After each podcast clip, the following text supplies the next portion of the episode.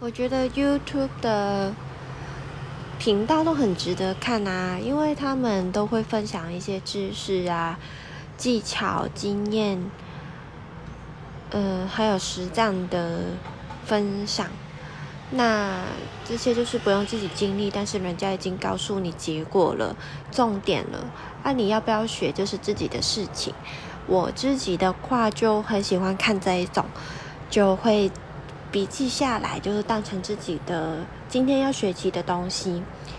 比如说，我自己只不爱看书，我看书的话会有点困难，有点辛苦，而且看得很慢。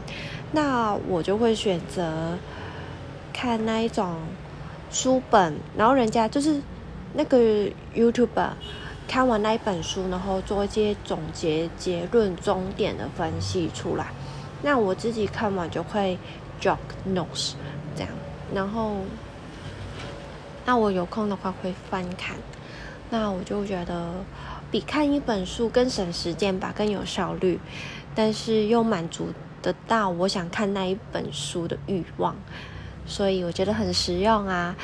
然后再来就是 Medium，Medium 是嗯一个写文章的城市网站吧，有国外的文章可以学英文，或者是国内的文章台湾。那他们也是偏向于知识的分享。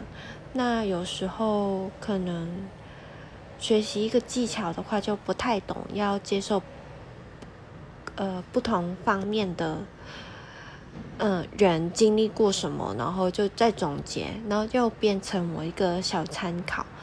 所以我就喜欢看最近啦，最近喜欢看 YouTube 跟 Medium，我推荐给大家喜欢学习、热爱学习的朋友。